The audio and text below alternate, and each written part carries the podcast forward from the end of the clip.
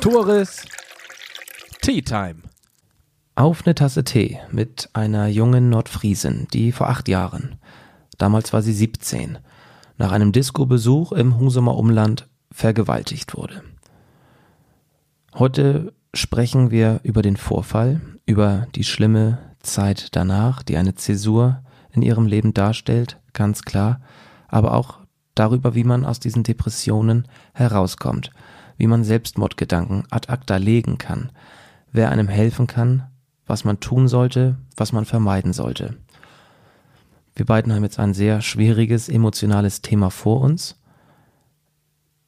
Ich freue mich, dass du auf mich zugekommen bist, dass du dich mir, uns gegenüber öffnen möchtest. Und ich sage herzlich willkommen und jetzt schon mal ganz vielen Dank für das Vertrauen und herzlich willkommen. Aus persönlichen Gründen verzichten wir auf sämtliche Namen. Der Name meines Gastes wird nicht erwähnt und sämtliche anderen Namen, um irgendwelche Gerüchte zu vermeiden, verzichten wir in diesem Gespräch auf Namen und mein Gast wird nachher auch nochmal erläutern, weshalb sie ihren Namen nicht nennt, obwohl sie grundsätzlich kein Problem damit hat, dass man es weiß, was ihr widerfahren ist. So, als allererstes, wie geht es dir heute? Wie geht es dir jetzt? Gerade bin ich ziemlich aufgeregt. Ähm, als wir den Termin abgemacht haben, äh, kam ich dann doch nochmal ordentlich ins Grübeln. Also ich konnte das eben die letzten Jahre durch verschiedene Therapien gut äh, wegpacken. Und jetzt aber nochmal so in diesem Format drüber zu reden, das reißt schon noch ordentlich alte Wunden auf. Du hast jetzt noch die Chance, das abzubrechen, ne? Das weißt du hoffentlich. Alles gut, danke. Dann ja, starten wir doch gleich mal. Ähm, erzähl uns doch einmal bitte, was ist am besagten Abend im Jahr 2011, im Mai 2011 passiert? Ich war mit Freunden in einer Diskothek in Husum. Äh, wir waren feiern und ich habe ähm, mich entschieden, mit einem mir ja nicht nicht Fremden, aber auch keinem Freund äh, mit nach Hause zu gehen und äh, dort kam es eben dazu, dass aus dem einvernehmlichen Geschlechtsverkehr eine Vergewaltigung wurde. Also ähm, es war so, dass mir das irgendwann sehr weh tat und ich ihn mehrmals drum gebeten habe, aufzuhören. Mm.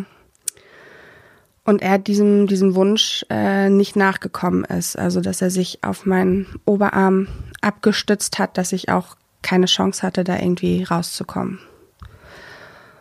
Und als das dann endlich vorbei war, äh, war ich so völlig von der Rolle, dass ähm, ich sogar mit ihm noch zusammen im Taxi gefahren bin, bis sein Geld alle war. Und ähm, wir waren dann im Industriegebiet in Husum und ich bin einfach nur noch aus diesem Taxi raus und habe dann, glaube ich, auch erst so wirklich verstanden, okay, da ist gerade irgendwas passiert. Ich konnte noch gar nicht einordnen, was da passiert ist, aber da ist irgendwas passiert und bin dann stundenlang durch dieses Industriegebiet geirrt, ähm, bin zusammengebrochen, habe mich übergeben, bis ich dann irgendwann wieder bei der Nachtschicht war, wo eben noch meine Tasche war, mein Portemonnaie, mein Handy, alles. Ähm, und da habe ich eine langjährige Freundin getroffen oder Bekannte, ähm, die mich gesehen hat und gleich gefragt hat, okay, was ist denn mit dir los? Und ihr habe ich das so erzählt, was da, wie mir das eben gerade eingefallen ist, wie ich das benennen könnte. Und sie hat dann eben noch dafür gesorgt, dass ich meine Sachen bekomme und dass ich abgeholt werde. Ja. Und wie sahen denn die Tage darauf aus? Hast du das sofort begriffen? Ich meine, du sagtest, du hättest das irgendwann realisiert schon in der Nacht, was da möglicherweise vorgefallen war. Wie sahen die nächsten Tage und Wochen für dich aus? Ähm, schwierig. Also ich bin nach, mein Vater hat mich abgeholt, ich bin nach Hause gefahren und äh, habe den ersten schwerwiegenden Fehler gemacht und bin duschen gegangen. Ähm, einfach weil ich mich so unfassbar geekelt hat vor dem, was, was passiert ist. Und äh, die nächsten Tage, also ich bin am Montag ganz normal zur Schule gegangen, ich bin die nächsten Wochen ganz normal zur Schule gegangen, habe aber gemerkt, okay, irgendwas, irgendwas stimmt nicht. Also ähm, ich konnte das in einigen Momenten ganz gut von mir wegschieben. Ähm, verdrängen ist da immer das falsche Wort, weil hätte ich es verdrängen können, wüsste ich es ja nicht mehr. Äh, ich wollte es aber gerne verdrängen und es hat mir an einigen Tagen besser geklappt als an anderen Tagen, wo ich eben nur, ja, wo ich gar nichts mehr gefühlt habe und nur noch im Bett lag und nicht aufstehen konnte, nicht duschen konnte, gar nichts. Und warum bist du da nicht ähm, zur Polizei gegangen, wann dir schon relativ klar war, was da in der Nacht vorgefallen ist?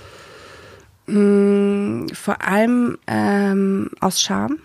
Ne? Also vor fremden Leuten zuzugeben, okay, du hattest einen One-Night-Stand und bist da einfach mitgegangen. Ne? Man stellt sich dann ja auch sofort die Frage, ja, okay, vielleicht bist du ja selber schuld, du hättest ja nicht mitgehen müssen, du hättest ja vielleicht was tun können. Ähm, und aus, äh, der andere Grund ist, ich war 17 und hätte meine Eltern ins Vertrauen ziehen müssen, die einen Strafantrag unterschreiben. Und auch diese, diese Blöße, sich vor seinen Eltern zu geben, obwohl ich ein ganz tolles Verhältnis zu meinen Eltern damals auch schon hatte, das konnte ich nicht. Wann hast du deinen El Eltern denn erstmals äh, erzählt, was da wirklich äh, vorgefallen war?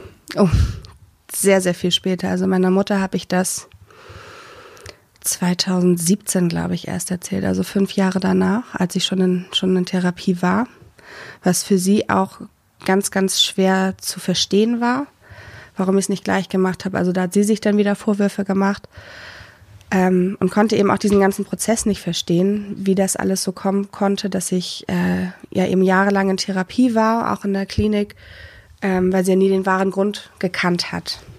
Und mein Vater weiß das, glaube ich, erst seit ein oder zwei Jahren. Was hast du denn gesagt, weshalb du in Therapie gehen musstest? Ja, wegen Depression und wegen Suizidgedanken, aber mhm. nicht, was der Auslöser jetzt dafür war. Wann hat es dann angefangen, dass sich dein Leben wirklich krass verändert? Also krass verändert hat es sich natürlich in der Nacht, ähm, aber dadurch, dass ich das eben mehr oder weniger erfolgreich äh, lange von mir wegschieben konnte, ähm, das hat, das hat eben über, einen, über einen großen Zeitraum ganz gut geklappt. Und ähm, das, dass das alles hochgekommen ist, das fing im Winter 2013 an. Knapp zwei Jahre später. Genau, wo ich ähm, nicht mehr zu Hause gewohnt habe. Ich habe bei meiner Oma übergangsweise gewohnt, weil ich in Flensburg gearbeitet habe und da eben sehr isoliert auch gewohnt habe. Ich habe tagsüber bis spät abends gearbeitet im Theater und äh, ohne Internet, ohne Fernsehen da kommt man eben oder kam ich stark ins Grübeln und da brach das alles hoch. Also da fing das dann an, echt stark bergab zu gehen. Kannst du das erläutern? Was fing da an? Wie hast du dich da gefühlt? Wie muss man sich das vorstellen? Ähm, es ist einmal so eine, so eine Gedankenspirale. Damit fing das alles an, hauptsächlich eben nachts. Ne? Schlaflosigkeit, ganz starke Albträume, in denen sich in, in denen ich eben das, das Erlebte immer wieder durchlebt habe. Ähm, und da kamen so die ersten depressiven Symptomatiken zum Vorschein. Also ganz starke Stimmungsschwankungen, diese ja ganz ganz krasse Stimmungsschwankungen, also wirklich von Himmel hoch jauchzend zu Tode betrübt. Ähm, und vor allem diese Affektarmut. Also ich, ich ich war wie versteinert. Also ich konnte gar nicht richtig sagen, wie es mir geht, weil ich einfach auch nichts gefühlt habe. Es, es war auch für Außenstehende bestimmt ganz schwierig zu betrachten, weil ich kam zum Beispiel, ich kam nicht aus dem Bett. Also wo andere dann gesagt haben, du musst einfach nur aufstehen oder ein bisschen Sport machen an die frische Luft, aber es ging nicht. Und das ist eben auch das, was viele nicht nachvollziehen können, dass es eben einfach nicht geht.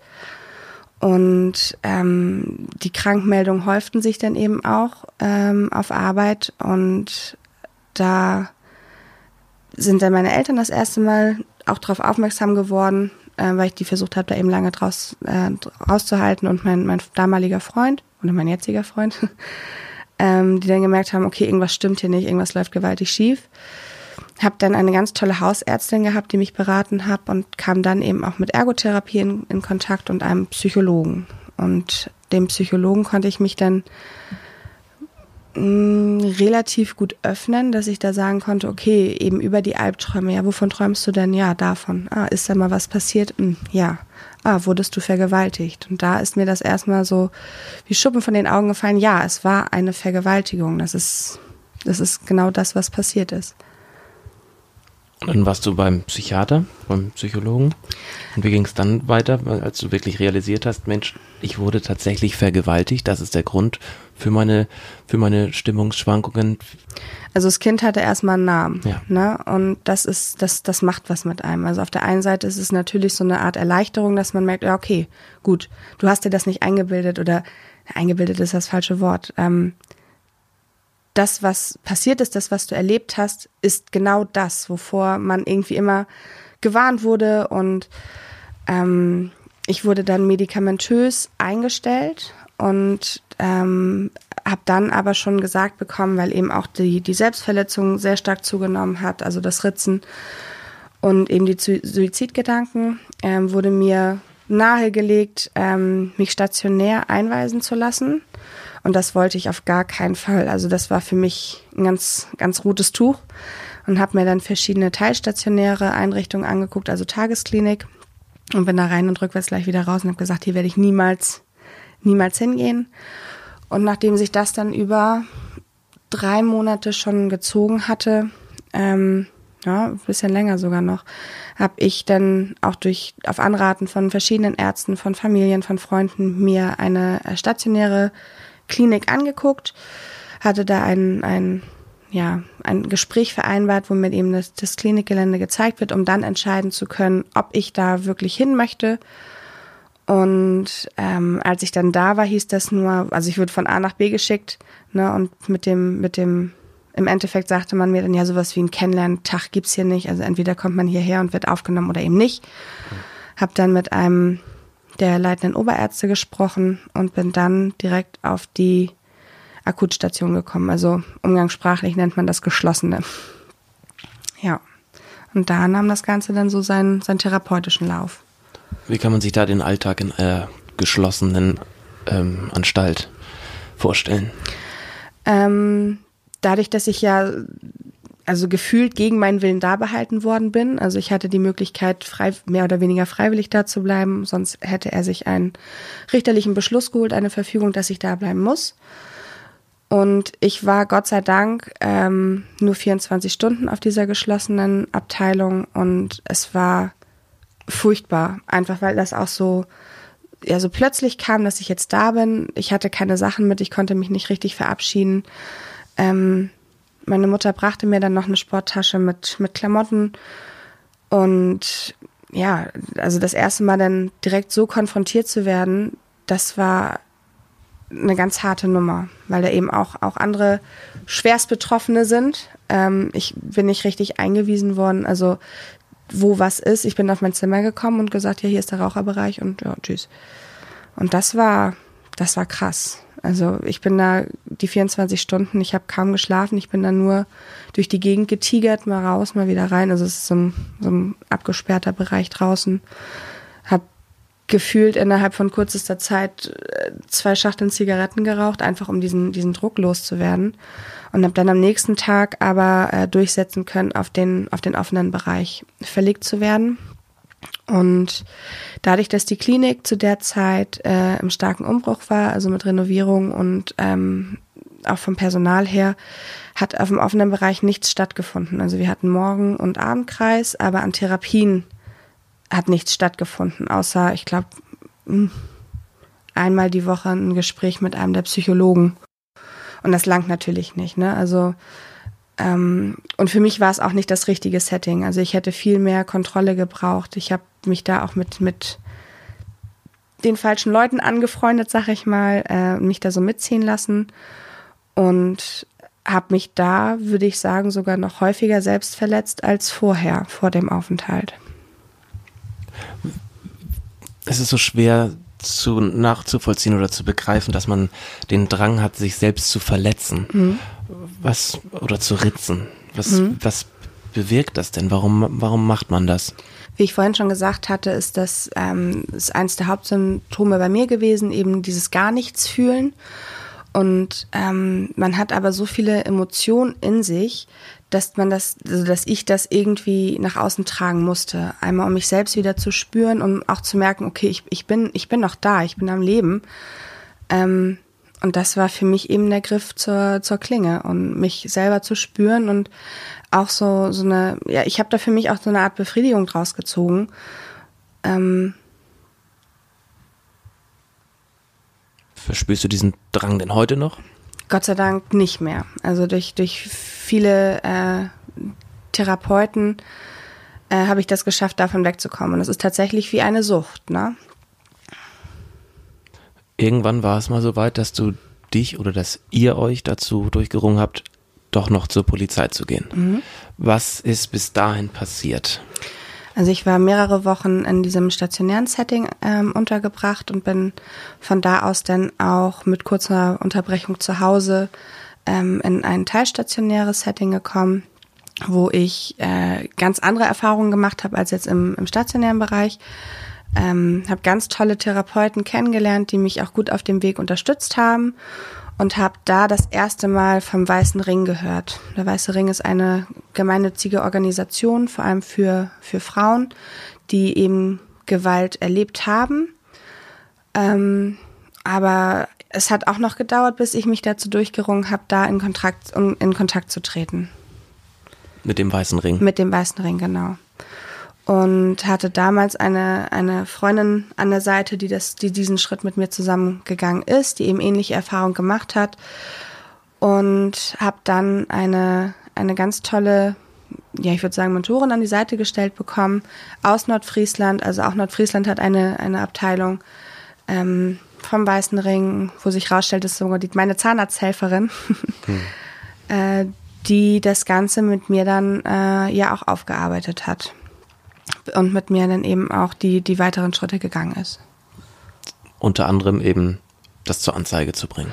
Genau, also was in meinem Kopf war, es war jetzt ja schon mehrere Jahre her, kann man das noch zur Anzeige bringen? Ja, das verjährt nicht. Ähm, und mir war es einfach wichtig, diesen Schritt auch zu wagen, weil ich mir nicht vorwerfen wollte, also mir selber vorwerfen wollte, Jahre später, warum hast du es nicht probiert?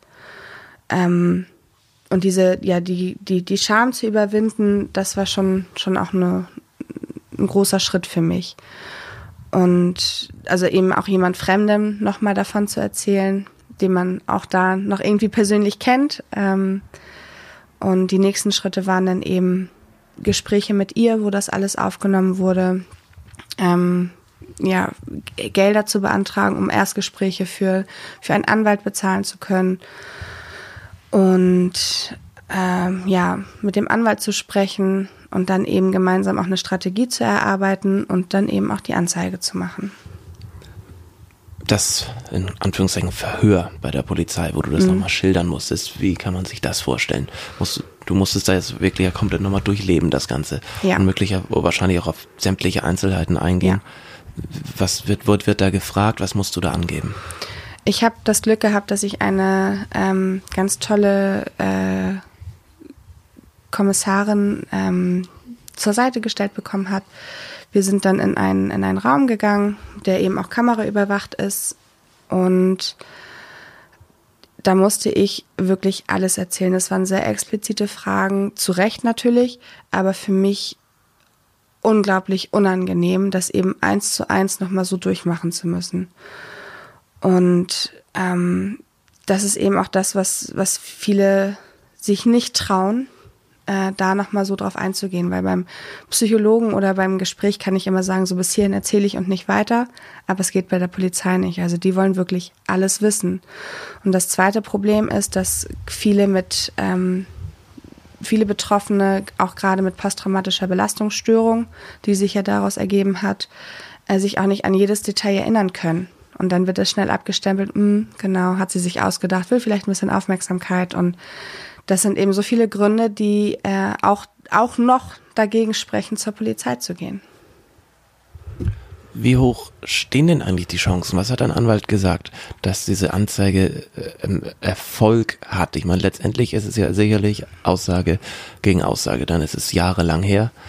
Ähm, es fing einvernehmlich an, endete genau. dann nicht mehr so. Was sagte dein Anwalt? Der Anwalt sagte mir gleich klipp und klar, dass die Chancen, da irgendwas zu erreichen, sehr, sehr gering sind, eben aus, aus dem Grund, dass Aussage gegen Aussage steht. Nun hatte ich ja noch die Aussage meiner Freundin äh, auf meiner Seite. Ähm, und was mich, was für mich echt ein Schlag ins Gesicht war, mein Anwalt hat mir ganz klar gesagt, du im schlechtesten Fall ähm, macht der, macht der Täter eine Anzeige wegen Verleumdung, wegen Rufmord gegen dich. Und wenn es ganz schlecht läuft, musst du ihm Schmerzensgeld zahlen. Und da kam ich tatsächlich nochmal ans Überlegen, willst du diesen Schritt wirklich gehen? Weil das, das, also es ist für mich auch immer noch so unvorstellbar. Mhm. Ja. Und wie ist das ausgegangen? Ähm, ich habe ja eben meine Anzeige gemacht und habe dann auch, glaube ich, ein Jahr nichts mehr gehört. Mhm. Ähm, wo das dann alles untersucht wurde, wo die Aussagen aufgenommen wurden. Und meine besagte Freundin, die ich als Zeugin angegeben hatte, ich hatte ihr vorher noch geschrieben bei Facebook und gefragt, du erinnerst du dich noch an den Vorfall, an die Vergewaltigung? Ich habe es explizit gesagt. Äh, ja, darf ich dich als Zeugin nennen? Ja, natürlich. Und sie ist äh, zum ersten Termin der Aussage nicht erschienen, zum zweiten Termin nicht und ist dann hat dann noch eine, eine Vorladung bekommen mit der Aussage, wenn sie jetzt zum dritten Termin nicht erscheint, dann würde sie äh, ja abgeholt werden von der Polizei zur Aussage. Und da ist sie dann auch hingegangen, nachdem ich sie dann ja auch nochmal noch mal inständig drum gebeten hatte. Und als der Brief dann kam, da habe ich eben nochmal meine Mentorin vom Weißen Ring eingeladen, eben um dann auch sicher aufgefangen zu werden. Und da stand drin, dass eben, dass eben Aussage gegen Aussage steht. Ähm, und dass meine Freundin eben auch bei der Polizei ausgesagt hätte, sie wüsste nichts von einer Vergewaltigung. Wow. Und das war letztendlich der Punkt, warum es nicht zur Verhandlung gekommen ist. In einer möglichen Verhandlung hättest du ja deinen Peiniger, wenn ich das mal so mhm. ausdrücken darf, auch wieder gesehen wahrscheinlich. Ja. Da hast du ihn denn ja nicht gesehen. Gab es mhm. irgendwann mal wieder ein Aufeinandertreffen mit der Person? Ist, ich meine, ne, Nordfriesland ist nicht so groß, wir wollen es jetzt nicht so örtlich eingrenzen, mhm. aber gab es da mal wieder irgendwas?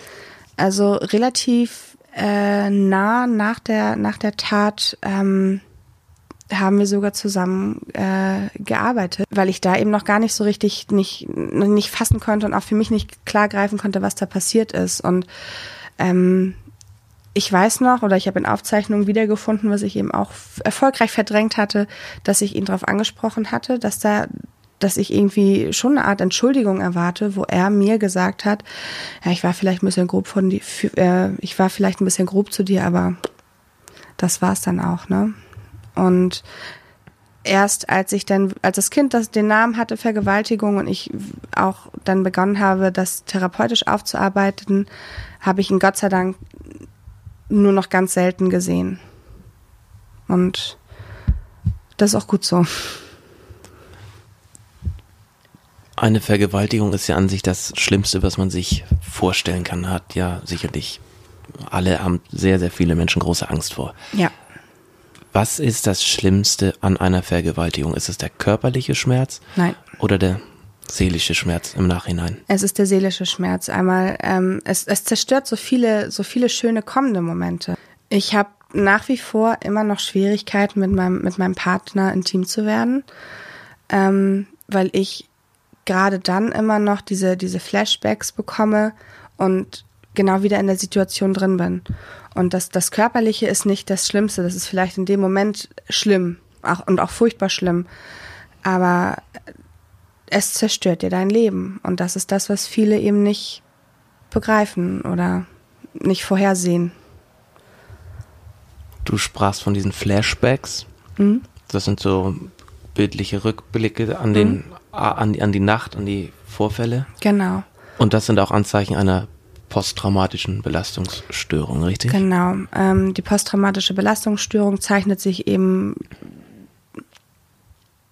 hauptsächlich durch diese sogenannten Flashbacks aus, also durch, durch bestimmte Gerüche, Musik, irgendwas ähm, getriggert wird, dass man sich eben sofort wieder in der Situation befindet. Und da gibt es das sogenannte Traumagedächtnis, also das normale Gedächtnis ähm, speichert eben auch schlimme Situationen ab, wie ich habe mir mal ein Bein gebrochen, aber es ist vorbei. Und im Traumagedächtnis wird das Trauma abgespeichert und dieser, dieser Schritt, aber es ist vorbei, das wird nicht gespeichert, sodass man immer wieder ähm, genau das Gleiche erlebt. Und das können, kann innerhalb von Sekunden kommen und innerhalb von Sekunden auch wieder weg sein. Und das geht dann eben einher mit Panikattacken, mit Angstzuständen, mit Herzklopfen, Schweißausbrüchen, mit der ganzen Palette. Leiden ja auch viele Soldaten drunter, ne, die aus Genau. Kriegen äh, wiederkommen, auch schlecht, Schreckliches widerfahren ist. Mhm. Wie wird man die los? Kann man die loswerden? Bist du sie losgeworden? Ähm, ich habe äh, einen ganz, ganz tollen Psychiater kennengelernt, der eben lang, lange Zeit mit mir Therapie gemacht hat, um mich dahingehend zu stabilisieren, eben eine Traumatherapie zu machen. Und wir haben uns dann für das EMDR-Verfahren entschieden, Eye Movement, irgendwas, wo äh, nur die Triggerpunkte praktisch aufgegriffen werden und durch äh, horizontale Augenbewegungen eben das, das traumatische Erlebnis ins normale Gedächtnis projiziert werden soll. Also warum es funktioniert und wie es funktioniert, das weiß keiner, aber es funktioniert. Mhm. Das und das Hauptsache. hat, das hat mir echt geholfen.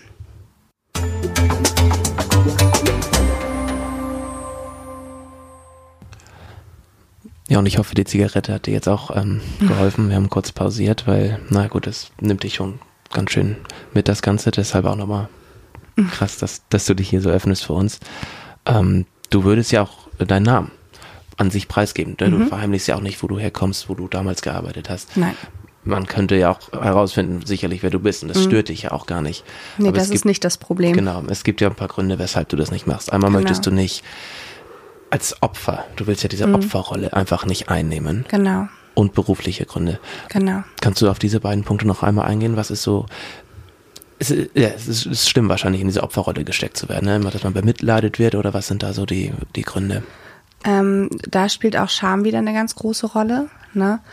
Und ähm, viele, also was, was, was einem immer wieder begegnet, wenn man davon erzählt, ist dieses, ach krass, äh, das ist also passiert. Und bei einigen merkt man, okay, die, die, die glauben dir das und bei einigen weißt du, hm, alles klar, ja, äh, genau. Nenn- Nennen wir das doch Vergewaltigung, wenn du das gerne möchtest. Und ähm, dieses belächelt werden und ähm, was viele sich eben auch fragen, hat sie, hat sie selber Schuld? Und das ist auch das, was ich, was ich mich jahrelang gefragt habe. Ähm, und dieses, dieses typische Opferbild, das, das bin nicht ich und das möchte ich auch nicht sein. Und vor allem beruflich, ähm, ich bin Ergotherapeutin, arbeite eben Hand in Hand mit Menschen, mit verschiedenen Institutionen zusammen und möchte da eben. Was ist eine Ergotherapeutin? Einmal kurz, ganz kurz erklären, was machst du? Das kann man jetzt so in ein, zwei Sätzen gar nicht sagen. Also ich, ich begleite Menschen in verschiedenen Lebenslagen, ob jetzt nach gebrochenem Arm oder nach Herzinfarkt oder nach Schlaganfall oder nach psychischen Erkrankungen, ähm, helfe ich ihnen in den verschiedenen Lebensbereichen wieder, wieder besser agieren zu können. Also ob das jetzt im beruflichen, im Freizeitbereich ist oder in, egal in welchem Bereich, in dem sie gerade eingeschränkt sind. Also nicht nur nach einem gebrochenen Arm, sondern ich greife ein Zitat von dir auf, das ich so bewegend finde, auch nach gebrochener Seele. Ja, Das sagtest du und du kannst da ja mit deinen äh, Patienten auch aus Erfahrung sprechen, weil du Genau. vieles schon mitgemacht hast. Und weil ich vieles eben auch kenne. Ich weiß, wie, wie schwierig das, das sein kann, obwohl es ähm, ja, wo- obwohl es auch eben von außen schwer gemacht wird oder auch von innen. Ne? Man macht sich ja selber eben auch vieles kaputt. Ähm, und ich habe da dadurch einfach einen, einen anderen Blick auf die, auf die Symptome. Ich kann das anders nachvollziehen und kann da empathischer rangehen. Und was ich einfach nicht möchte, ist, dass jetzt äh, Patienteneltern, ich, hab, ich betreue eben auch viele Kinder, äh, dass die das so in, äh, verknüpfen mit, ah, okay, vielleicht geht da, also für mich würde da ein Stück Professionalität verloren gehen und das möchte ich gerne vermeiden. Ja, das können wir alle sehr gut nachvollziehen. Mm, Wenn du das sehr gut nachvollziehen kannst. Ich, ich kann es teilweise nicht, wenn Menschen depressive Stimmung aufweisen. Beispielsweise, du sprachst eben davon, dann konnte ich einfach nicht aufstehen. Ne? Ich würde auch sagen, steh doch einfach auf. Komm, Ja. warum geht das nicht? Was, Ähm, was hindert einen daran? Also, Also das sind, das ist so das, was, was mir äh, immer wieder begegnet ist und auch immer noch, noch begegnet, dass Menschen, die das nicht nachvoll oder die das nicht, nicht erlebt haben, egal, Ja. egal welche psychische Erkrankung, die können es nicht nachvollziehen.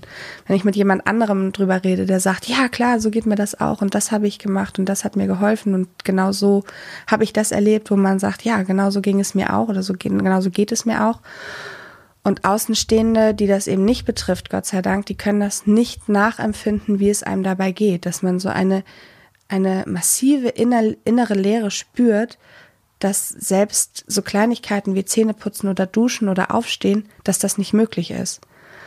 Und was ich immer wieder gehört habe und auch noch ähm, aus, dem, aus dem Umfeld höre, dann steh doch einfach auf. Ach, du musst doch nur oder einmal an die frische Luft. Aber das geht nicht. Und dieses, warum es nicht geht, das, das kann ich gar nicht so genau beschreiben. Aber es ist so eine, so eine massive Last auf deinen Schultern. Das Aufstehen, das geht einfach nicht.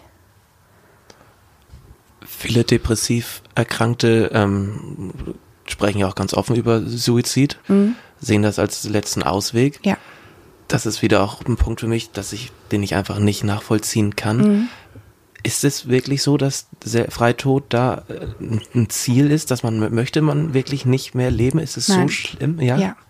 Also ich kann das, ich kann das jetzt von mir sagen und so geht es Betroffenen oft auch, ähm, dass dieser, dass es einfach so schwer zu ertragen ist, ähm, was da gerade mit einem selber los ist, dass ähm, Suizid äh, einfach wie so eine ja, befreiende Lösung ist, also dem Ganzen ein Ende zu setzen, das nicht Tag für Tag durchmachen zu müssen und ähm, das ist tatsächlich für einige so die letzte Option, um, auf diesen, um aus diesem Teufelskreis rauszukommen.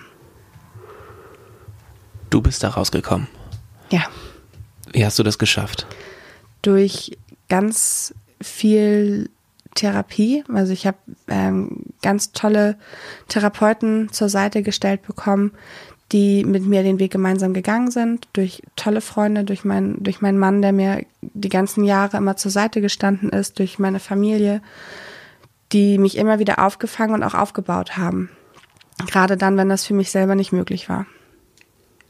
Alleine kommt man da höchstwahrscheinlich nicht raus. Also man braucht die Unterstützung Dritter. sehe ich auf jeden Fall so. Also ich glaube, alleine hätte ich es nicht geschafft, dann, dann säße ich heute nicht hier. Vielleicht kannst du kurz einen Zwischenappell ähm, aufwerfen. Betroffene, die das möglicherweise hören, was sollten sie tun? Aber auch Familienmitglieder, Freunde, die so einen Vorfall in der im Freunde- und Bekanntenkreis haben. Was, wie sollte man sich, du bist jetzt keine All- Allheilerin, aber aus deiner Erfahrung, wie sollte man sich ja, verhalten? Also ähm, als Vergewaltigungsopfer, jetzt sage ich es doch, ähm, sollte man sich auf jeden Fall so schnell es geht an die Polizei wenden. Man sollte sich auch als, als Depressiver, als psychisch Erkrankter jemandem öffnen, jemand, jemand Außenstehendes oder vielleicht auch Familien, dass einem geholfen werden kann. Ähm, weil man diesen Weg einfach so unendlich schwer alleine gehen kann. Und es gibt genügend äh, gute Instanzen, die einem helfen können, auch wenn man, wenn man selber mal glaubt, das geht nicht. Und auch ich habe Therapeuten kennengelernt, die absolute Grütze waren. Ähm, und das, da möchte man dann schon auch gerne mal aufgeben, dass man sagt, okay, der, der hilft mir jetzt irgendwie überhaupt nicht, dann hat das ja alles keinen Sinn. Aber es gibt eben Menschen, Institutionen, die einem wirklich helfen können. Und das, was ich eben falsch gemacht habe direkt nach der Tat, ähm, ich bin nach Hause gegangen, ich bin duschen gegangen, ne, also habe alle Beweise vernichtet und bin eben erst Jahre später zur Polizei gegangen. Und ich kann aber jeden verstehen, der das genauso macht wie ich, weil da Scham und Angst einfach so eine überwältigende Rolle spielt, dass es eben für einen selber nicht geht. Und ähm, Angehörigen und Freunden kann ich, kann ich nur sagen, setzt euch irgendwie mit dem Thema auseinander und ähm, versucht so, so empathisch wie möglich zu reagieren, ohne aber irgendwie Druck zu machen, ohne was zu wollen. Ne, Und manchmal ist es einfach nur, nur gut, jemanden zu haben, der da ist, ohne zu reden, ohne rausgehen zu müssen. Ich meine, die Thematik ist ja brandaktuell. Ja. Die MeToo-Debatte ist ja relativ medien, äh, medial präsent. Was, wie hast du diese ganze Kampagne, wo sich Betroffene, nicht mehr Opfer, wenn ich das mal so ausdrücken darf, zu Wort melden, die jetzt an die Öffentlichkeit gehen. Hier, Mhm. ich wurde vor zwei Jahren, vor fünf Jahren, vor zehn Jahren, vor 20 Jahren Mhm. sexuell missbraucht. Ähm, wie hast du diese ganze Kampagne aufgenommen? Ich habe das äh, auf zwei Ebenen verfolgt. Also einmal habe ich mich erst versucht, dem Ganzen zu entziehen, eben um nicht wieder getriggert zu werden, um das nicht nochmal wieder durchmachen zu müssen. Gerade als, gerade, also es fing ja an mit der MeToo-Debatte, bevor ich die Traumatherapie gemacht habe. Ähm, und die, der andere Weg war eben, mir das anzugucken, auch wie, wie, wie so die, die Resonanz ist darauf. Und das spiegelt einfach genau das wieder, was man als Betroffener immer wieder äh, erlebt. Dieses, ah, ja, natürlich wurde sie vergewaltigt, guckt sie euch an, die, guckt euch die Beine an, guckt ihr an, was sie sich anzieht.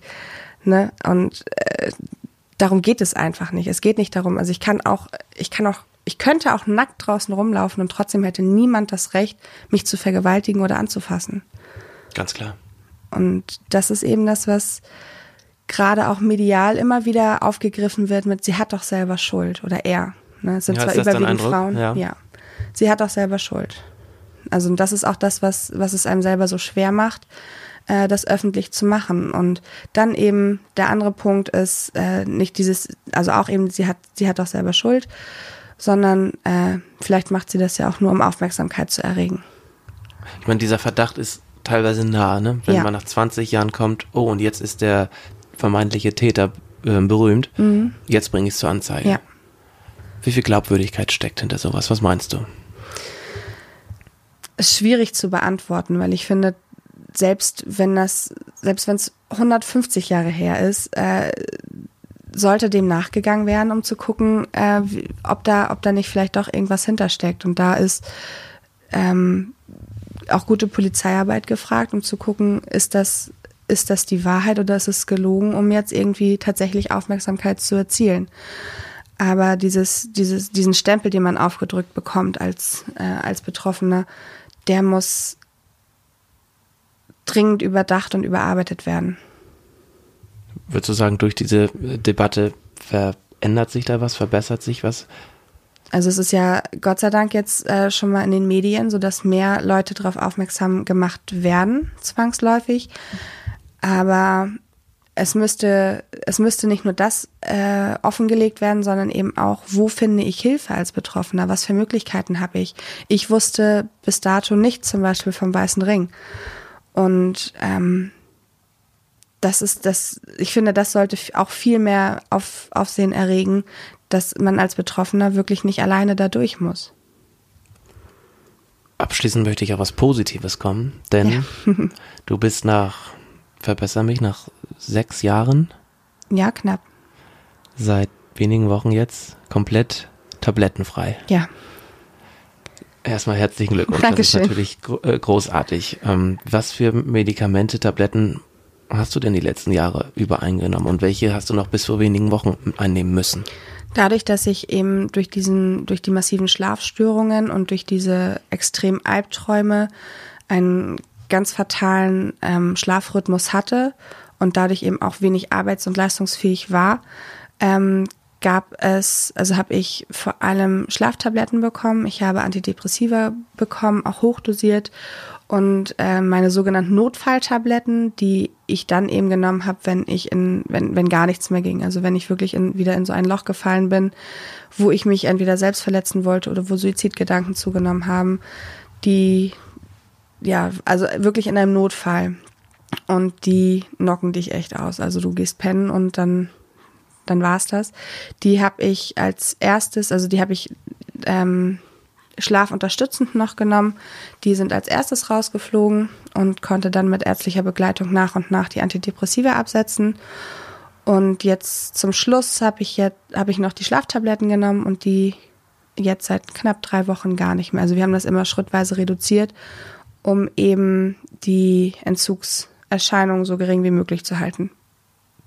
Bist du positiv, bist du optimistisch, dass, dass du nicht wieder rückfällig wirst, dass du, dass du es jetzt geschafft hast? Kann es jetzt richtig vorangehen bei dir?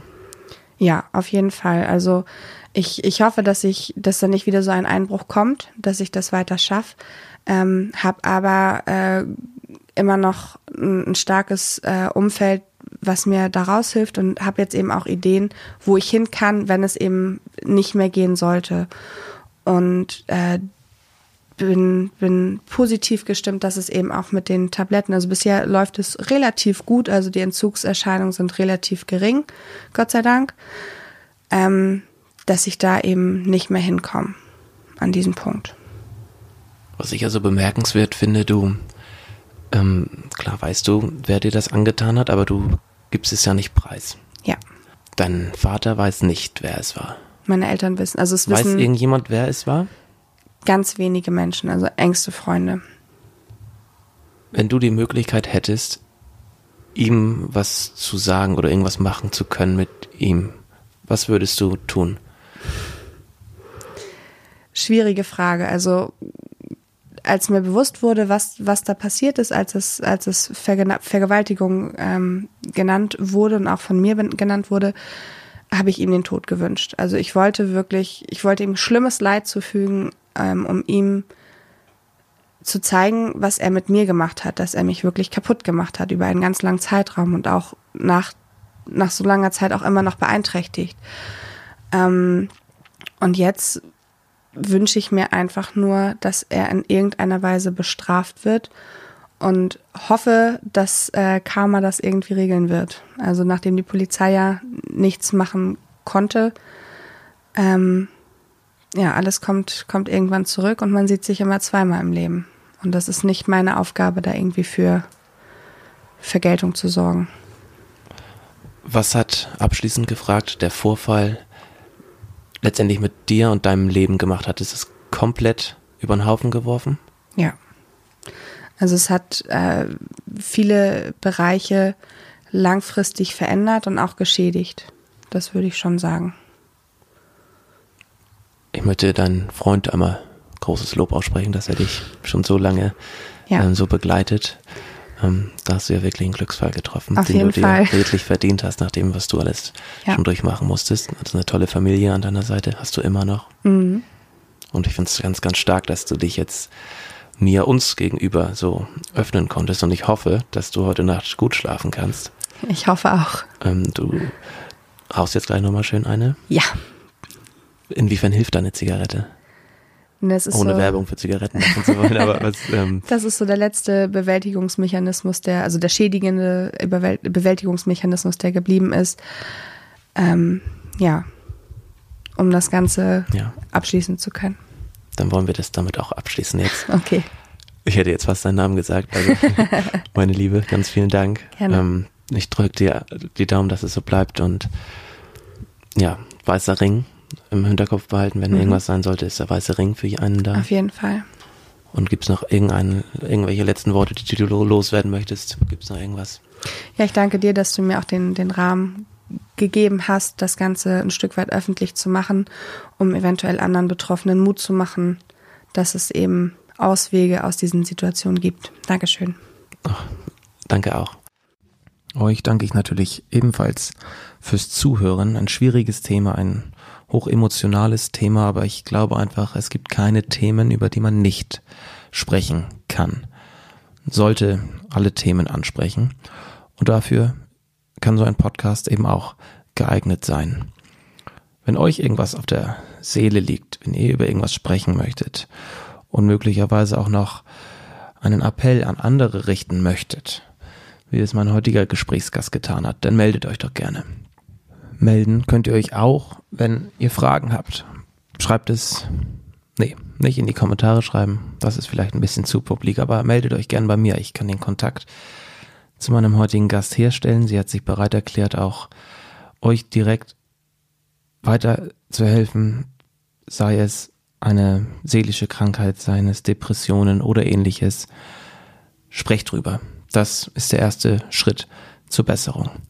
Jetzt bedanke ich mich nochmal abschließend fürs Zuhören. Ich wünsche euch, uns allen alles Gute und bis zum nächsten Mal. Euer Moderatore. Victoris Tea Time.